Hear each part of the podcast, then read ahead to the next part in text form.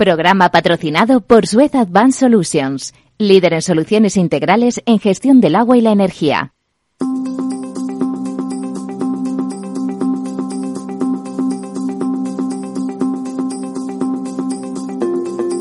El Estado Ciudad, con Ramiro Aurín y Diego Jalón en Capital Radio. Muy buenos días, amigas y amigos. Aquí estamos como un solo hombre y eso que somos tres. Don Diego. Buenos días, Ramiro. Don Lorenzo. Muy buenos días, don Ramiro. Bueno, bueno, bueno. Gran fin de semana político, ¿no? ¿Terremoto o no le llamarían ustedes terremoto? Pues hombre, terremoto desde luego, incluso... Tsunami, tsunami. Incluso, eh, igual como decía C- Cecil B. DeMille, eh, esto puede ser una cosa que empieza por un terremoto y luego va más, ¿no? Eh, entonces... eh, Eso no está mal. eh, eh, desde luego terremoto porque, bueno, el- la, la victoria del Partido Popular en Andalucía yo creo que es, eh, vamos... Bueno, histórica es. desde- histórica desde luego tópico, ¿no? y, y ya ni siquiera comparable hablaban de que si Juanma Moreno se iba a hacer un un Ayuso y ha pasado muy por encima de, Sí, sí. de lo que es Ayuso y también hay que tener en cuenta que 58, ¿eh? Sí, que, que ganar en la Comunidad de Madrid, el PP ganar en la Comunidad de Madrid es, Es algo clásico. es algo que ya ha hecho muchas veces, que Madrid digamos que tiene esa tendencia al centro derecha o a la derecha y que ganar en Andalucía y como ha ganado, es decir, en todos los ayuntamientos grandes, en todas las grandes provincias, vamos, en todas las provincias, incluida Sevilla, en la que el Partido Socialista nunca había perdido una elección de ningún tipo en los Eso es brutal, 40 ¿eh? años que llevamos de democracia. Y se Ni han en- hecho muchas, Ni ¿eh? en las generales, ni en las Autonómicas, ni en municipales, bueno, municipales Bueno, sí en que había municipales eh, en, en la ciudad de Sevilla, pero vamos, que lo que es el conjunto sí. de la provincia de Sevilla no había perdido nunca. Ha perdido incluso en municipios donde nunca había perdido, como dos hermanas. Creo que era algún municipio Sí, sí, de en, esos. en Dos Hermanas, en, bueno, en, en sitios como Marinaleda. auténticos en feudos, Marinaleda se sitúa segundo, eh, en fin, eh, bueno, es- ha sido un, un tsunami, como dices tú, y además eh, con, con distintas connotaciones, ¿no? Que podemos ir luego comentando. Yo me apuntaría más que al terremoto al tsunami, que ya sé que es lo mismo. ¿no? Pero no, decir, no hay, no hay agua ahí, Pero ¿no? no, pero es que el tsunami, eh, al menos como se vive o se han vivido en los últimos eh, años, eh, situaciones, es, es algo que se ve venir, ¿no? O sea, de repente... Sí, se ve la ola, El sí. agua, no, el agua empieza a bajar, a bajar, ¿no? Entonces, por desgracia hay muchos que se que ponen a ver como, uy, qué curioso, y se echan fotos, y otros que salen corriendo, ¿no? Entonces, esto se veía venir, y ahora es cuando ya ha llegado la ola, y claro, el problema es que todavía sigue una masa de agua por venir, ¿no? Que es lo que yo creo que aquí hay un voto de castigo muy grande, ha habido un voto de castigo muy grande. O sea, que a- tsunami más que terremoto, Eso, eso, sí. por eso digo que tsunami más que terremoto. Porque se veía en la venir, medida ¿no? en que se venía a venir y que, y que todavía tiene una inercia al agua, es decir, que, que acaban de llegar las primeras olas a la playa, arrasan por donde pillan, pero falta toda la masa No- grande no de sé si oyeron ustedes el discurso de después de Juanma Moreno. Yo la verdad es que no era muy de Juanma Moreno, me parece un buen tipo, lo ha hecho bien, bueno, digamos que no me entusiasmaba particularmente. En cambio, estas, estas personas que con, con los hechos se, se crecen, el discurso a posteriori que hizo me pareció muy institucional, muy serio, muy poco, con poco florilegio y con poco tópico al uso muy de muy sincero. Vamos la verdad es que me pareció un gran discurso de presidente. Estaba muy contento lógicamente. Nada nada triunfalista ni, ni diciendo que por supuesto entendía que tenía muchos votos de gente que no había votado nunca al Partido Popular en Andalucía y que por lo tanto tenía Bueno, que ahora- votar muy trans- y que tenía que gobernar muy transversalmente Fíjate, Ramiro, ahora, es verdad ¿no? ahora está un poco la grandeza, que yo creo que sí la va a tener, pero la- el- que las cosas se demuestran andando, ¿no? De absorber al equipo que le ha acompañado durante los cuatro años de Ciudadanos, que son los, los que han desaparecido de. sí al- con de la a Marín que parece que es un tipo solvente Y no parece solamente Marín, sino un equipo de trabajo que estaba en torno a Marín y que provenían, digamos, de Ciudadanos y que de alguna forma yo creo que ha sido parte del éxito en el sentido de que se ha, se ha premiado su gestión, la gestión de los últimos cuatro años. Es verdad que también hay un voto de castigo muy grande contra Sánchez, sobre todo. Es decir, se suman las dos cosas, pero hay una componente de gestión muy importante. Y, No, y- decían que él se ha comportado casi como si fuese, como diciendo, no hay ruptura con el PSOE, no, no se ha dedicado a perjudicar a los que eran PSOE, hombre, los que estaban al, al Chomoyongo y la Mamandurria, me imagino que les ha quitado lo suyo. Pero en general no se ha notado una ruptura violenta contra el ancien régimen andaluz, que, se le podía llamar régimen, pues llevaba 40 años y por lo tanto ha, ha, habido una percepción de hombre tranquilo, es un hombre tranquilo. Es verdad, yo también creo que Ciudadanos le ha ayudado a que todo fuera moderado, y bueno, y, y Feijó, además, me temo que está más en esa línea uh -huh. que en la otra, ¿no? Bueno, yo, mira, eh, hay cosas, por ejemplo, en su campaña electoral, a diferencia de lo que ha hecho el Partido Socialista, que se ha puesto a hablar de corrupción en la Casa del Ahorcado o en, no sé, sí. en fin. Eh, Juanma Moreno no ha hablado de la corrupción del PSOE. Eh, yo creo que y podía, es, ¿eh? Porque sí, hay pero libros, yo, hay creo libros. que ha sido muy inteligente en ese sentido porque esto le ha permitido y algo que demuestran las, las bueno, la, los resultados electorales, esto le ha permitido captar el voto del, de, de, muchos eh, antiguos votantes socialistas o gente que había votado al Partido Socialista a los que él tampoco quería ni humillar, ni, ni eh, en fin, recordarles eh, la corrupción, etcétera, sino que él ha hecho una campaña, pues en positivo, una campaña de moderación, de carril central, y esto le ha permitido pues eh, captar votos prácticamente de todos sitios, desde luego todos los de Ciudadanos o el 90% de los de Ciudadanos, pero también se habla de entre un 15 y un 20% de votos de antiguo votante socialista. Sí, sí, no, sin duda. Que, que ahora se ha decidido por, por Moreno o por Juanma Moreno. Eh, Había hoy un artículo de, de un colaborador nuestro de vez en cuando, sobre todo en la verdad desnuda, Manuel Núñez, un demoscopo, que publicaba un artículo en nuestros también amigos de la tribuna de Valladolid, donde usted escribe con frecuencia, don Diego, analizando eso y se estaba claro que había habido trasvase mm, de un trasvase. no menor mm -hmm. desde el eh, desde el PSOE al PP y si no ha perdido tantos votos que ha perdido 300 y pico mil ¿eh? mm -hmm. el PSOE pero a, pero a pesar de eso si no ha perdido tantos es porque ha habido un trasvase desde la extrema izquierda que, que ha pasado bueno, de, de, de 17 a 7 diputados, ¿no? Sí, a esta, esta cosa. Bueno, eh, antes que comentar esto, añadir que, que Juanma Moreno hoy mismo ha dicho que pensaba que las personas de Ciudadanos que estaban en su antiguo equipo podrían tener sitio en su nuevo gobierno, que había gente ahí muy válida y con mucho... Eso lo ha dicho Juanma Moreno ya, ¿no? Con buen talento, ya lo ha dicho, eh, con lo cual, pues, eh, digamos, subraya este carácter, ¿no? De, de bueno, pues, Integrador. de, de integrador y de, ser una persona que, que, busca más una buena gestión que una ideología o que un dejar a, hacer bandos o ponerse a, a, enfrentar a unos con otros. Y, y respecto a esta eh, bueno pues plataforma de, de Yolanda Díaz, esto que llaman sumar, que de momento lo que han demostrado es que, restan, es que, que sí. lo que saben es restar, pero que sumar parece que todavía no lo tienen, no lo tienen muy claro. Bueno, más que restar lo que han demostrado es que saben dividir. Dividir también. Y además es bueno, un signo que en la calculadora sí. a veces lo confundes con el más, ¿no? Sí. pues efectivamente, saben dividir. Eh, han, han, se han enfrentado con, con eh, Teresa, con, con la mujer del Kichi, que ha ido por su cuenta, y con la que no van a tener nunca la posibilidad de, de volverse a poner de acuerdo, porque ahí los puentes están completamente rotos, ¿no? rotos sí. Y luego, pues, eh, empieza este, este proceso de escucha o de como carajo lo quiera llamar, eh, la doña Bien Yolanda. dicho lo de carallo, porque don, es gallega. Doña Yolanda, sí, sí, del Concello de Fene. Eh, bueno, pues eh, parece que además eh, ahora tiene algún problemilla porque quiere presentar esta plataforma, creo que es el 4 de julio, y una de las que quiere venir a la presentación es eh, nuestra amiga Mónica Oltra, ¿no? La, la política estética, ética y, y peripatética, ¿no? Eh, parece que están ahí negociando a ver si se queda en casa. Eh, pero bueno, que entre las imputaciones de Ada Colau, las imputaciones de Mónica Oltra, en fin, si esto es lo que va a ir sumando Yolanda Díaz para, bueno, montar esta plataforma, parece que va a estar complicado para ella, ¿no? Eh, que esto, bueno, que esto salga ver, adelante, vamos a ver. A ver, a ver eh, en qué acaba.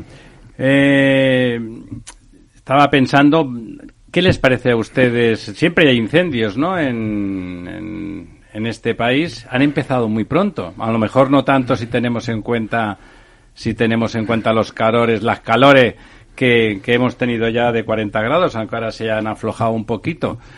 Bueno, pues sí, efectivamente, la ola de calor pues siempre provoca eh, o facilita que se, que se produzcan estos incendios. Además, no solamente esta ola de calor, sino que ha sido una ola de calor en la que ha habido varios fenómenos de tormentas eh, mientras se producía la ola de calor. Eh, esto pues implica rayos y los rayos pues implican eh, que se puedan producir incendios. Hay un incendio muy grave ahora mismo, creo que es históricamente de los mayores que se ha producido en la comunidad de Castilla y León, que es el, el de la Sierra de Culebras en, en Zamora. Eh, y donde, bueno, pues, pues, ya se está hablando de que van a tardar más de 100 años en que eso se pueda recuperar o re, re, Sí, había otro a... en Andalucía también, Sí, ¿no? alguno en Castellón, etcétera. Bueno, menores y parece que ya más controlados, pero el que parece que preocupa seriamente es el de, el de Zamora. ¿no? Bueno, para hablar de eso, para hablar de eso, tenemos al otro lado del teléfono, si Dios quiere y, y las líneas no lo remedian, a don Valentín Gómez Mampaso, ingeniero de montes y vicepresidente del Instituto de Ingeniería de España. Don Valentín, ¿está usted ahí? Estoy, estoy. Ahí, Buenos días. Ahí está don Valentín. Eh, bueno, es ingeniero de montes y sabe un montón de todas esas cosas. Ha sido durante muchos años subdirector de innovación en, en Traxa, que ya saben ustedes se dedicaba mm, en su momento a, a, la gestión, a las obras en, en entornos rurales y bueno, y los ingenieros de montes son en realidad los que se ocupan de prevenir eh, esos incendios. Eh, este año que han empezado, don Valentín, han empezado muy pronto, ¿no? Los incendios o, o, o no, o han empezado cuando debían, entre comillas. No, no. Han, han empezado muy pronto. De hecho, yo no recuerdo ningún año a mediados de junio incendios del nivel que estamos teniendo en estos días. ¿eh?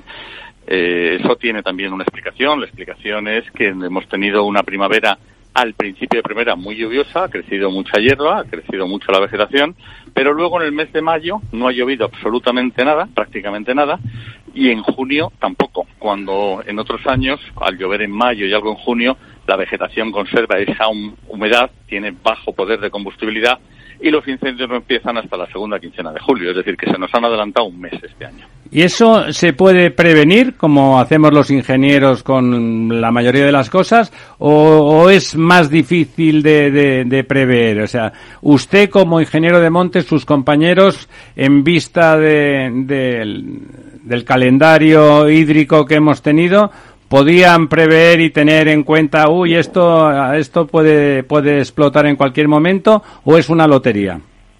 Eh, por un lado, tengo que decir que siempre está previsto que las campañas de incendios, aunque empiecen el 15 de junio o el 1 de julio, siempre está previsto que pueda haber incendios antes y los dispositivos, los dispositivos están ya preparados y organizados. El único problema es que esta continental sahariana que hemos tenido la semana pasada yo creo que ha sido un poco imprevista. ¿no? Pero los medios, aunque no estuvieran al completo, por ejemplo los medios aéreos, habrá comunidades autónomas que no los tengan al completo, pero están todos, todas las comunidades autónomas preparadas, tiene una incorporación progresiva. De hecho, este incendio tan tremendo que hemos tenido en la Sierra de la Culebra, al día siguiente, que fueron unos rayos que cayeron por la noche, al día siguiente había motobombas, tres helitas portadas, retenes de tierra, es decir, que medios había eh, lo suficientes en unas circunstancias normales. Vuelvo a repetir que yo no recuerdo en mis 45 años de profesión un eh, incendios tan fuertes en esta época del año. Lo de la Sierra de la Culebra dice usted que a pesar de la virulencia y del el, prácticamente el carácter histórico que, que, está teniendo, los medios a priori a usted le hubieran parecido suficientes. Para la época de, del año que estamos, pueden ser, podrían haber sido suficientes. ¿Qué es lo que ha faltado para haberlo contenido con más eficiencia? Hombre, es que este incendio que hemos tenido en la Sierra de la Culebra ha sido un incendio, por así decirlo, eh, que, que, supera la capacidad de extinción de un incendio normal. Es decir, ha sido un incendio que se han caído tres incendios eh, simultáneos por caída de rayo, que se han, justa, se han juntado los tres incendios en unas circunstancias meteorológicas tremendas, tremendas. De calor y de falta de humedad de, se refiere, ¿no? De calor, de falta de humedad, ya sabe usted lo de los 3 30%, los 30% de inferior al 30% en la humedad, eh, más de 30 grados de temperatura y más de 30 kilómetros por hora en la, en la fuerza del viento, viento. Cuando, esas tres, cuando esos tres elementos se juntan, el incendio se hace muchísimo más virulento.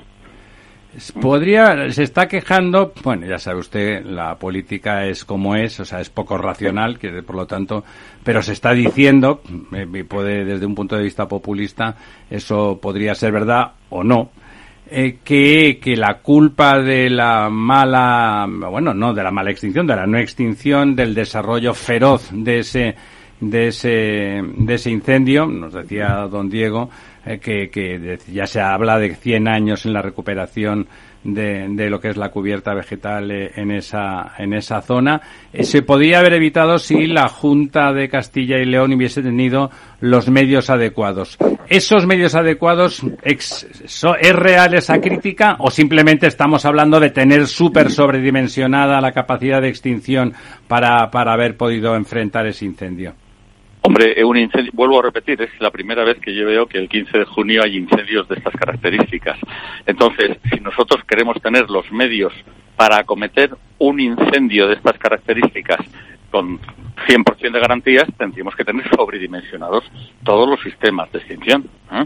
Una cosa que es muy importante, que no sé si alguien habrá comentado, que es muy importante la gestión forestal, es decir... Claro, antes se cortaban las malas hierbas de abajo y todo el exceso de, esa vegetación, ¿no? Se, limpiaban los montes, eh, se aprovechaban las leñas, y en un país como España, que producimos, tenemos una posibilidad forestal de 50 millones de metros cúbicos de madera al año, se están aprovechando, no llega a 20, cada año está creciendo la masa forestal en 30 millones de metros cúbicos. Si a eso añadimos que cada vez se sacan menos leñas, eh, si se pudiera poner en marcha un plan de aprovechamiento de esa madera excedente que no consumimos, de esas leñas, eh, eh, para producir tableros o, importantísimo, biomasa forestal. ¿Eh? biomasa forestal que produce una energía eléctrica con un calor limpio, con cero huella de carbono, y que al mismo tiempo eh, evita, eh, puede contribuir a, los, evitar los incendios forestales por el mero hecho de que hay menos combustible en el monte. ¿Por qué se puede decir que, que tiene cero huella de carbono la, la energía conseguida con biomasa forestal? De hecho, emisión tiene. ¿Por qué, ¿Por qué se puede decir que la huella es cero? Porque no procede de un combustible mineral. Tan fácil como eso. Es un árbol, unos residuos que se han producido de forma natural y no es mineral. La huella es cero. Emite CO2 al, o CO al, al combustionar, pero la, la, la, la, la obtención de esa, de esa materia prima es cero.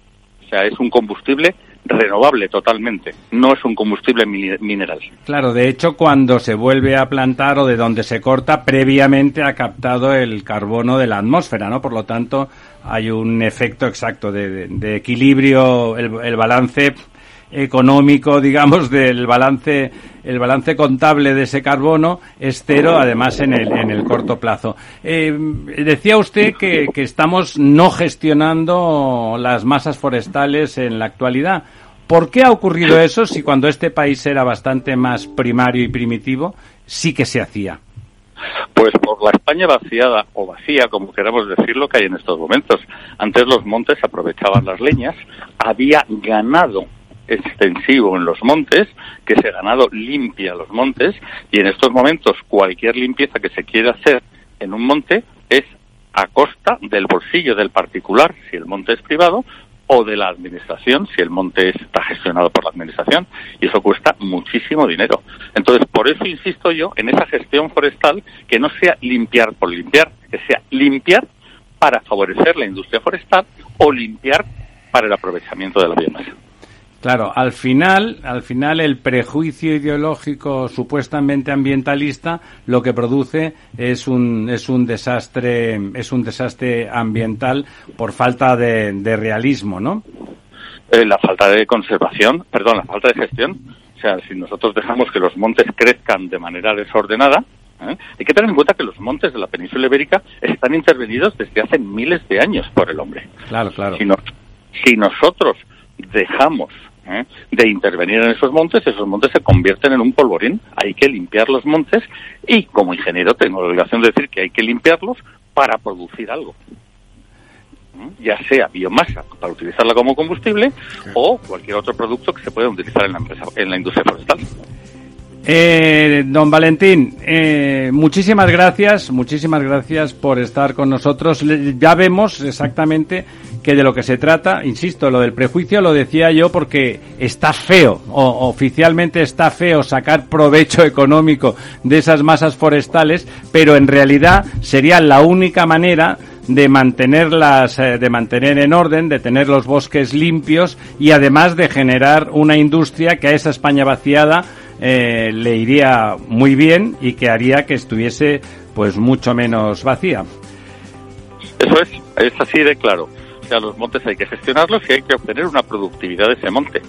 Hay que pensar que si nosotros no cortamos los árboles al llegar a su edad, a su turno de corta, esos árboles se mueren, ocasionan plagas y no solamente ocasionan plagas, estamos metiendo yesca en el monte. Los montes hoy en día en España hay algunos que se cuidan y otros muchos están totalmente sucios que en el momento que caiga un rayo se incendian como como si fuese como si fuese paja.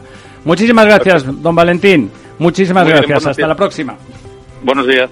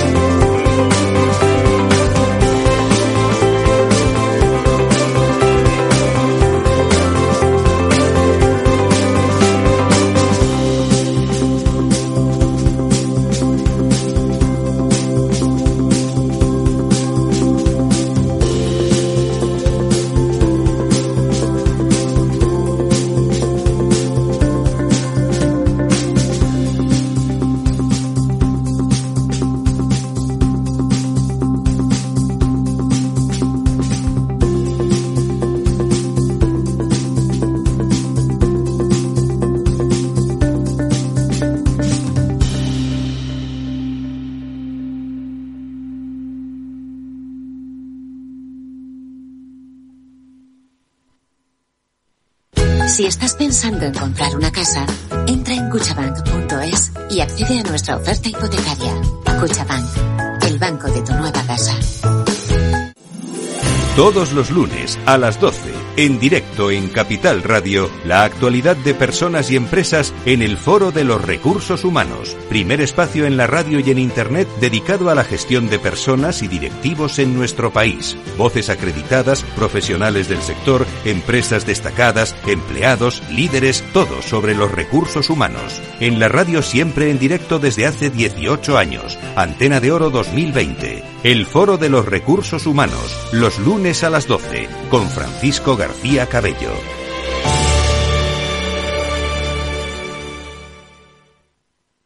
Testigos de la Transición. 50 años de periodismo.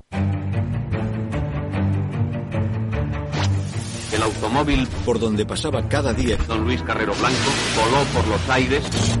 Españoles, Franco ha muerto. ¡Viva el rey! ¡Viva la Constitución! El Partido Comunista de España ha quedado legalizado. Puedo prometer y prometo cumplir fielmente las obligaciones del cargo de presidente del gobierno y hacer cumplir las leyes fundamentales del reino. ¡Y hace todo el mundo! ¡Y hace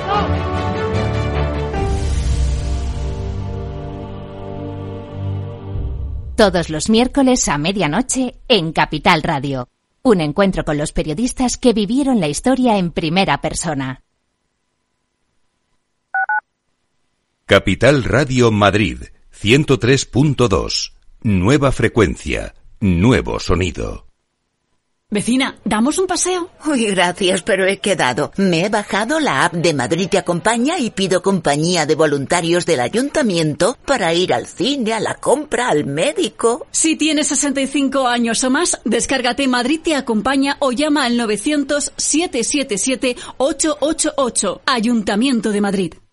Gráficas Naciones. Más de 50 años de experiencia en el sector de las artes gráficas. Apostamos por la última tecnología tanto en impresión offset como en digital y gran formato. Realizamos todo tipo de impresión. Tarjetas de visita, folletos, libros, vinilos, decoración y montaje de stands. Más información en el 91 629 2145 o en gráficasnaciones.es.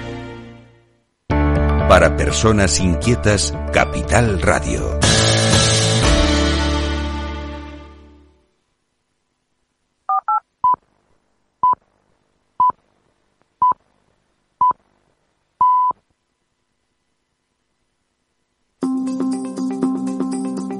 El Estado Ciudad, Capital Radio.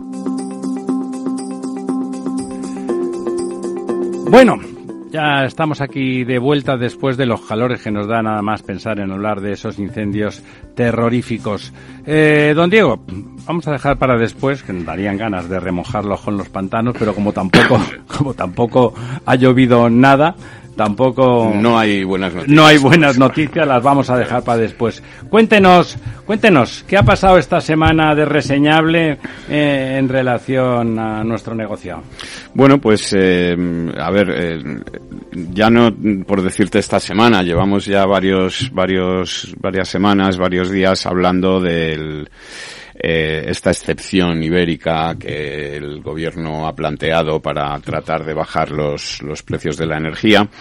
Eh, y que por fin ha entrado en vigor pues eh, hace hace unos días no de momento el, el asunto es que parece que no está funcionando tal y como el gobierno esperaba por un lado primero porque ha coincidido con una demanda de energía alta en un momento de ola de calor en el que bueno pues toda la potencia digamos eólica eh, ha estado prácticamente parada por ausencia de viento y eh, se está consumiendo más gas del que se estaba consumiendo en, habitualmente. en un momento normal sin esta sin estado de calor. Como hay que pagar digamos esa diferencia con el gas pues el, lo que está produciendo esta normativa nueva es que se está, estamos pagando la electricidad más cara de lo que la estábamos pagando antes. Y además, eh, eh, digamos que estamos subvencionando eh, a Francia, a Francia que está, digamos, importando al máximo de la capacidad eh, que tiene para importar, que no es muy grande, pero que, digamos, está abriendo a el, el, el, grifo a, a todo lo que da para, bueno, pues aprovecharse de ese gas, digo, de esa energía subvencionada subvencionada por España en la que ellos no tienen que pagar esa diferencia que sí tenemos que pagar nosotros y por lo tanto ellos sí se aprovechan de un precio más bajo. No sé.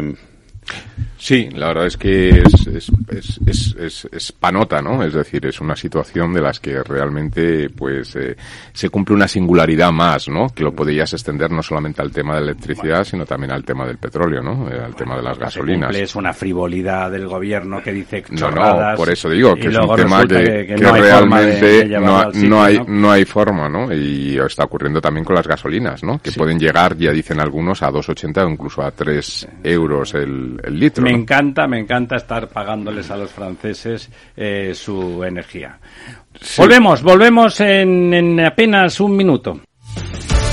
Muy buenas, mi nombre es Sergio Fernández y estoy aquí para invitarte al primer programa de criptomonedas de la radio española. ¿Quieres saber qué es un Bitcoin? ¿Qué es esto de Cardano, Solana, Ethereum? Todo esto te lo vamos a contar en Cripto Capital de lunes a jueves de aquí en Capital Radio.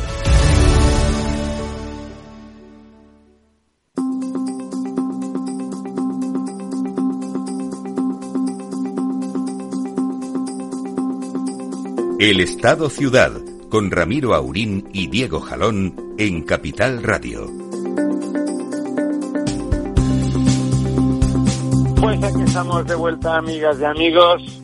Don Diego, ahora sí, ahora sí, vamos a ver qué pasa con los pantanos, porque lo que ha llovido son cuatro gotas y llenas de barro. O sea, han dejado los coches, las casas, los suelos, las ventanas apenas de agua, apenas nada, pero todo sucio, eso sí. ¿Qué ha pasado bueno, esta semana? Ah, pues, ah, habremos perdido, me imagino, para variar, habremos perdido metros y metros cúbicos. Efectivamente, don Ramiro, porque además de lo que explicas de que, de que ha llovido muy poquito, vamos, o prácticamente lo que ha llovido son cuatro gotas y de barro, etcétera, eh, lo que ha hecho es mucho calor, eh, que es lo que recogen los datos que tenemos hoy, que como sabes son prácticamente desde la semana pasada entera hasta, hasta el día de ayer. Entonces, esta semana con esa fuerte evaporación y la, vamos, práctica eh, ausencia de lluvias, pues hemos perdido un 1,7%, que son 603 hectómetros cúbicos en el conjunto de España, lo cual pues nos sitúa ya en el 47% de agua embalsada frente a un 68% que teníamos en la media de los últimos 10 años esta semana y frente a un 57% que teníamos el año pasado que, ya no era no era bueno, ¿no?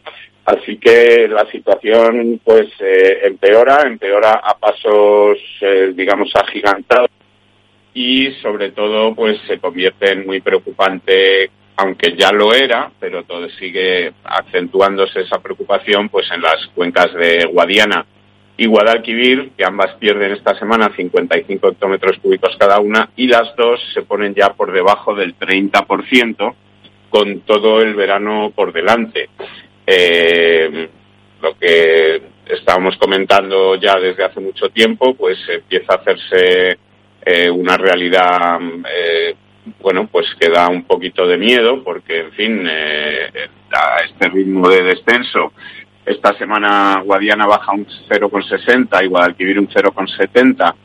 A este ritmo de descenso y con, como te decía, las siete, ocho semanas, nueve semanas que tenemos por delante. A ese ritmo, en 40, en 20 semanas más, estamos sin agua, como es el que dice. Sí, sí, bueno, vamos a pensar que no en 20, que, que, antes de 20 semanas lloverá, pero lo lógico es pensar que por lo menos en las próximas 8 o 9 semanas es muy difícil que aumente el agua en estos embalses de las cuencas del sur, lo cual nos situaría pues seguramente por debajo o cerca o rondando el 20%, ¿no?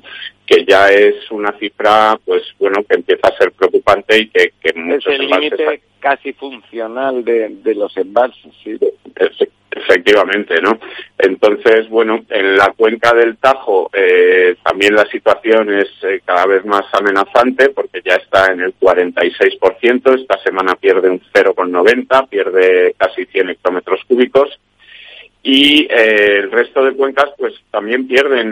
la, la cuenca del Ebro es de las que más baja en porcentaje esta semana, baja un 2,15%, pierde 170 hectómetros cúbicos, pero claro, la situación de partida es muy distinta porque la cuenca del Ebro está ahora mismo en el 70%.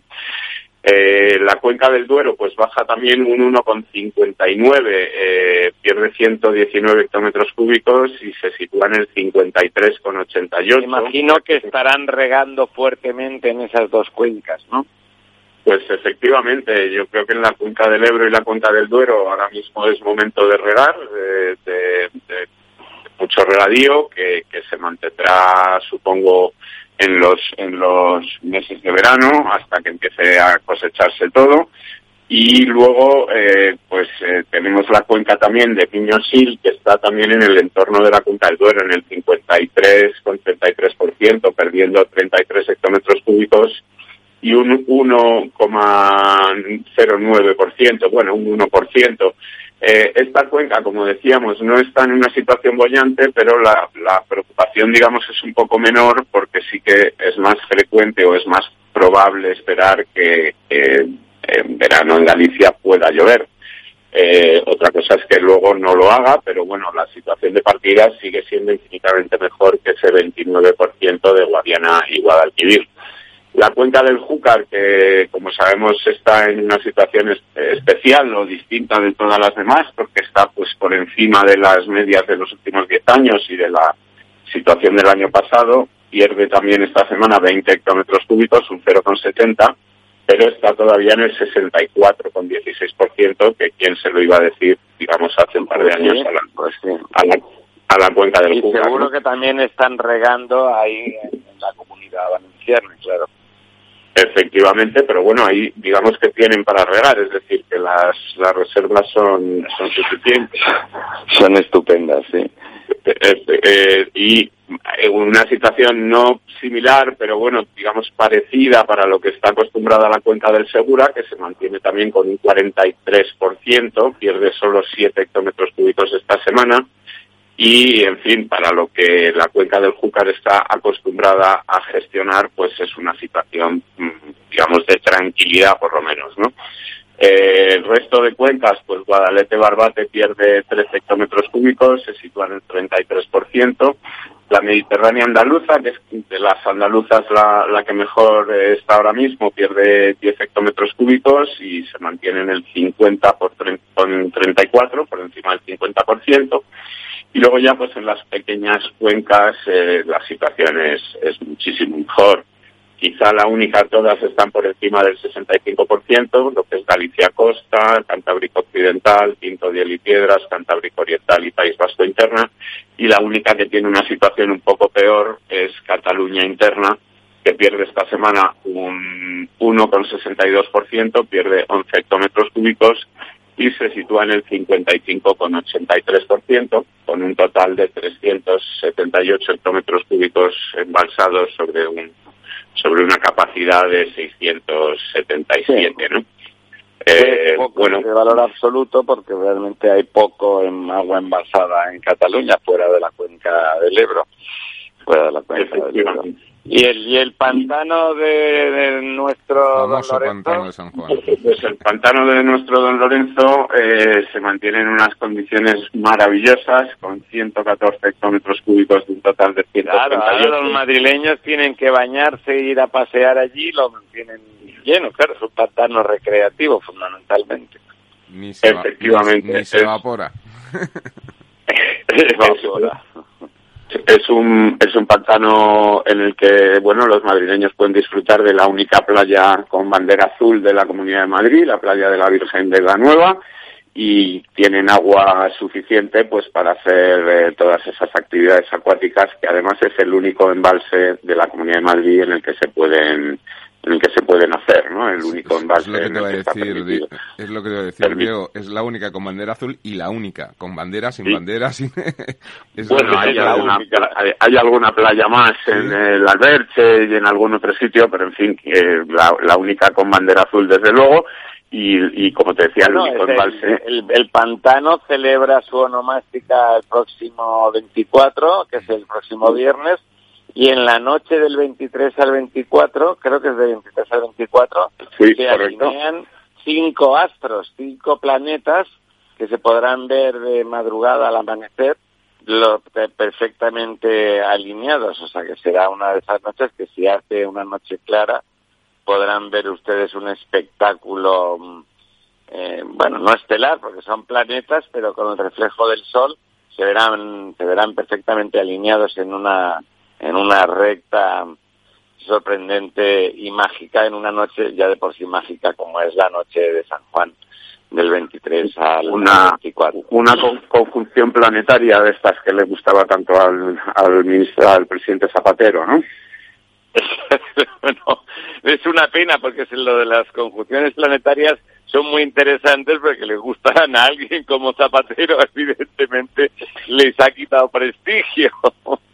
Por cierto, bueno, no, no lo hemos comentado antes, pero la señora, la, la otra señora, como le gusta decir a don Diego, ha, finalmente ha dimitido.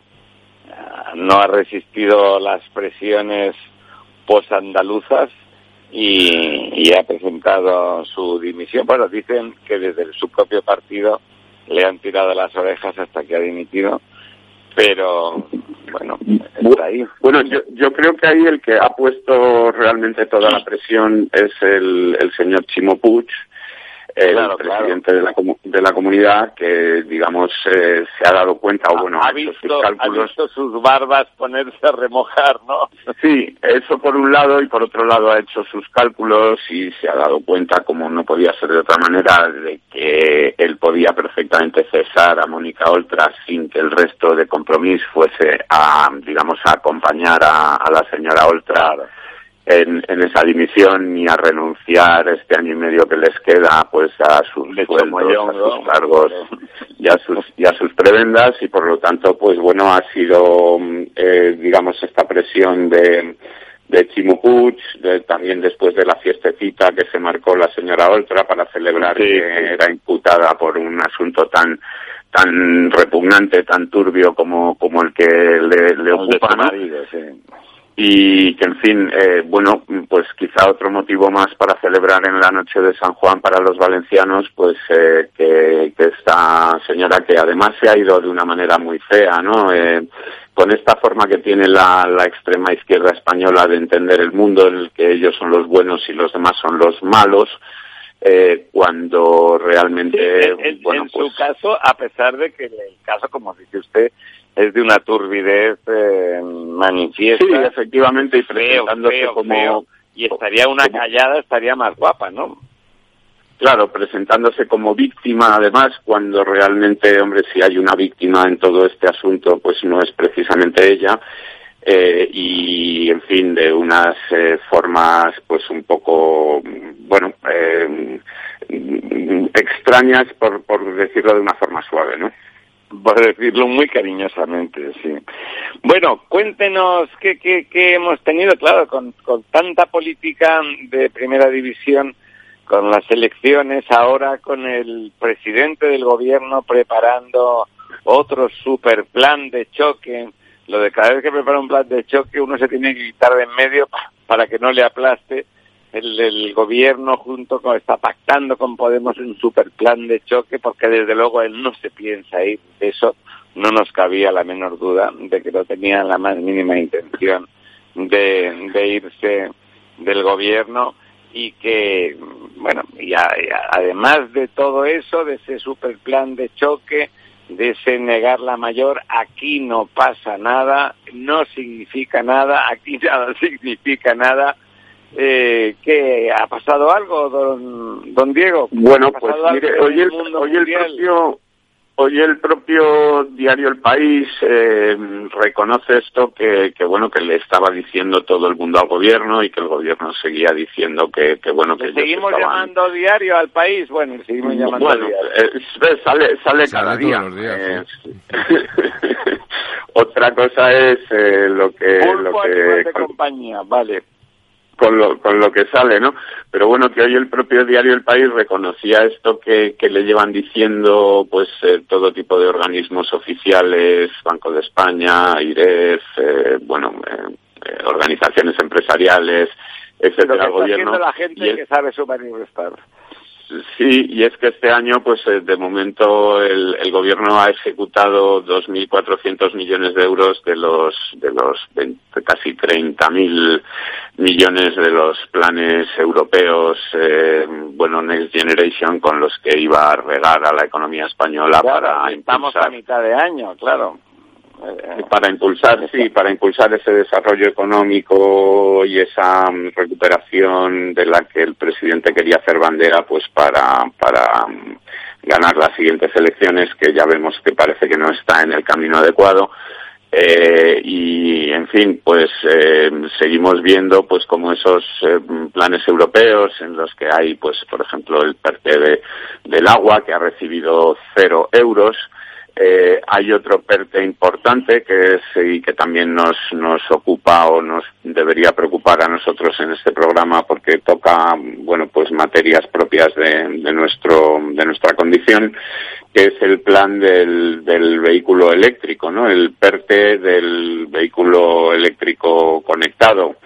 Eh, este plan, pues, eh, se supone que iba a tener hasta 11.000, 12.000 casi millones de inversión, 11.855, eh, que iba a ser, eh, pues, digamos, un maná para muchísimas empresas, entre las que están, pues, empresas de automoción como Volkswagen, Renault, pero también otras como Acciona, Stellantis, etcétera, que, que bueno, pues eh, tendrían que ocupar también de la instalación de esa red de puntos de recarga de la que eh, ahora mismo carecemos absolutamente.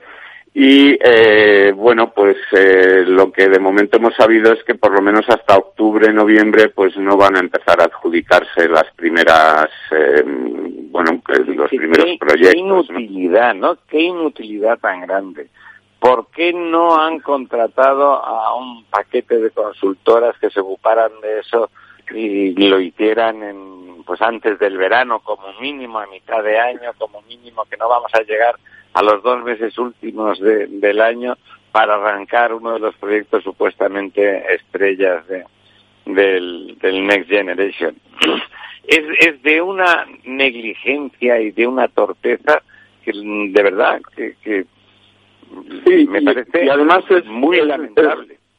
Es, es muy contradictoria con esa especie de bueno de, de, de promesa de pulsión que tiene el gobierno de que a partir del 2030 pues ya no se van a fabricar más que coches eléctricos que se van a prohibir los nada, vehículos ¿no? de, de combustión, etcétera. Es que fíjese usted, don Ramiro, que a fecha de hoy el- la cuota de turismos, digamos, eléctricos, meramente eléctricos en España es del 3,6%, ¿no? Y pensar que en 6, 7 años pues vamos a llegar al 100%, yo creo que ya mm, eh, no, no es ni siquiera una cosa de optimismo, es una cosa de... no, de- no, de- te digo, es una estupidez directamente, ya es pensar que no, que no va a salir el sol por las mañanas, ¿no? O sea, es una cosa...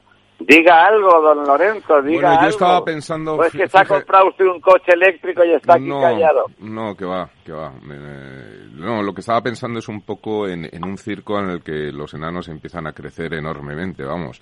Eh, casi si se espera puede el espectáculo acabar siendo de gigantes, ¿no?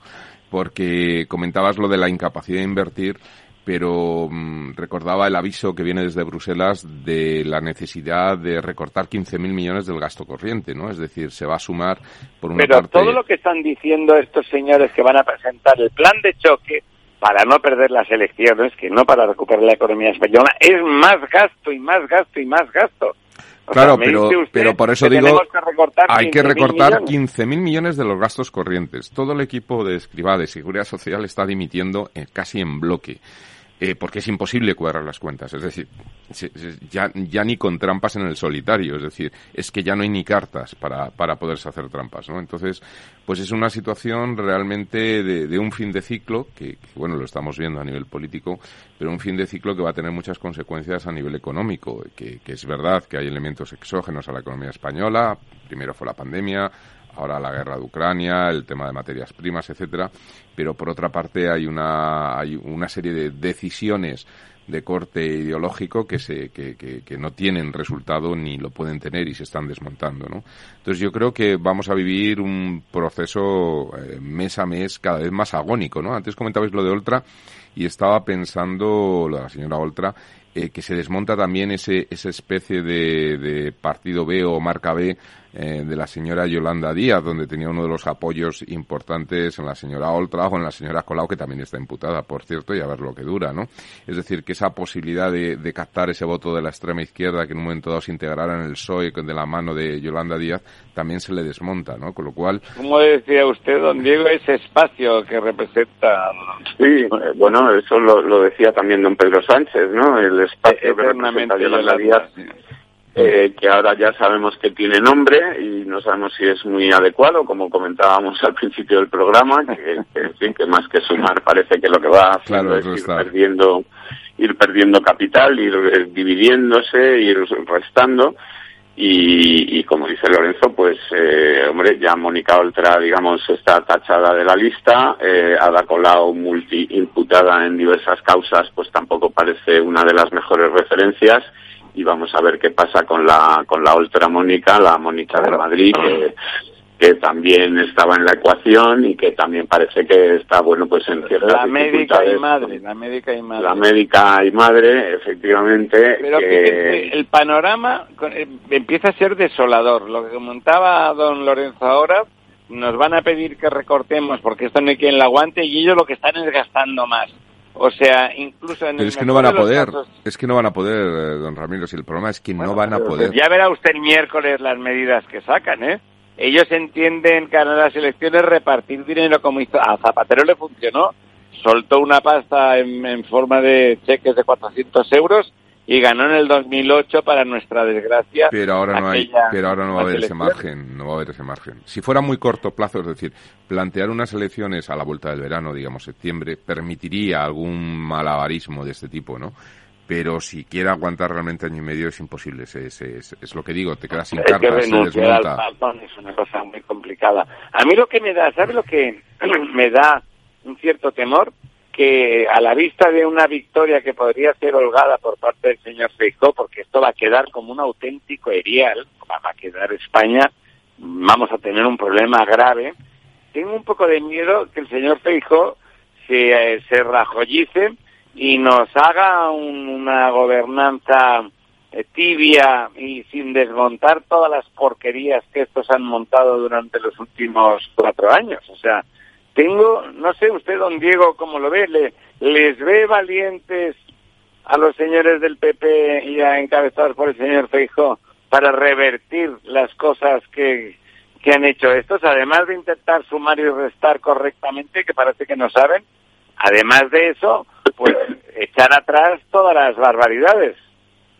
Bueno, yo, a ver, lo, primero yo creo que tampoco tendríamos que vender la, la piel del oso antes de haberlo cazado. Vamos a ver, vamos a ver eh, que, cómo se desarrolla el tema, si efectivamente, como dice don Lorenzo, se adelantan las elecciones al mes de, de octubre, septiembre-octubre, si el, el Partido Socialista se decide aguantar el final de la legislatura, porque de Yo creo que pues, aguantan. ¿Usted qué cree? ¿Que aguantan o que no aguantan?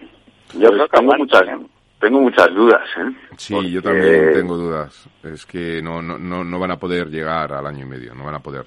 Todo lo que viene es cuesta abajo. Yo creo que si quieren salvar algún trasto de cara a las elecciones municipales y autonómicas, que son las realmente importantes, porque yo creo que está muy claro que, ya tienen perdidas las, las nacionales, pero pueden todavía sostener por el carisma de algunos de sus miembros, ¿no? Estoy pensando eh, ciudades como Vigo, o, bueno, incluso comunidades como Castilla-La Mancha, quizá con cierto carisma los, los presidentes, etcétera, o los alcaldes que puedan mantener algo, pero, pero si no, esto está totalmente perdido. No, no, no. A mí me parece que las nacionales serán al final y, por lo tanto imaginemos que, que las ganan, vamos, que, no las ganara Feijóo sería impensable, sobre todo un desastre, porque la posibilidad de que siguieran estos sería tremenda. Pero, no sé, tengo miedo a que el, galleguismo parece un tipo sensato, pero que se, la sensatez confunda la parálisis con la serenidad y se limiten a empezar a sumar y restar correctamente y que no den un golpe encima de la mesa y reviertan todas esas políticas mm. que han implementado que han implementado los amigos podemitas y, el socialismo sanchista, ¿no? Que fue un poco lo que hizo Rajoy, ¿eh? Rajoy no revirtió nada, tuvo mayoría absoluta y apenas se dedicó a, a sumar y restar. Bueno, señoras, amigos, amigas, es ya momento momento de irnos. Eh, don Diego, ¿quiere usted dar alguna última pincelada?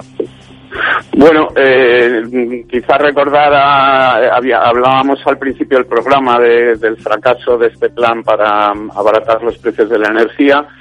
Seguimos teniendo también eh, muchos problemas con los precios. Que se ve que se nos ha ido el salto al cielo hablando de política en lugar de nuestro negociado. Amigas, amigos, don Diego, don Lorenzo, Volveremos el próximo miércoles. Esperemos al país el próximo miércoles. que llueva, que llueva algo. Programa patrocinado por Suez Advanced Solutions, líder en soluciones integrales en gestión del agua y la energía. Capital Radio Madrid, 103.2. Nueva frecuencia, nuevo sonido. Disfruta de la mejor cocina gallega en Montes de Galicia. Todo un clásico moderno en el barrio de Salamanca. Disfruta de la variada dieta atlántica, de las mejores carnes y pescados tratados con respeto y transparencia y regados con una de las mejores bodegas de la zona. En grupo, en familia o en pareja, Montes de Galicia te ofrece el espacio perfecto en cada ocasión. Esto te estás perdiendo si no escuchas a Rocío Arbiza en Mercado Abierto. Eduardo Martínez, cofundador de la FinTech Tokio. El mercado africano también está creciendo muchísimo. Hay que tener en cuenta que tanto el mercado asiático, africano y latinoamericano es un mercado donde hay más penetración de móviles que de banca. Por lo cual, eh, propuestas digitales que puedas tener en el móvil son muy eficientes para ese tipo de mercados. Mercado Abierto con Rocío Arbiza. Los viernes en Capital Radio, la salud protagonista.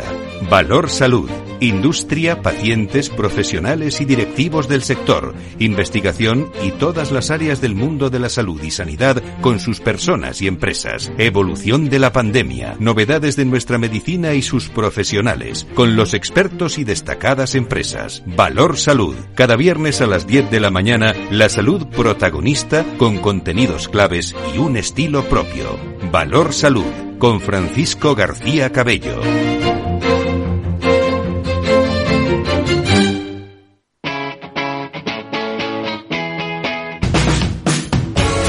Capital Radio. Despierta la economía.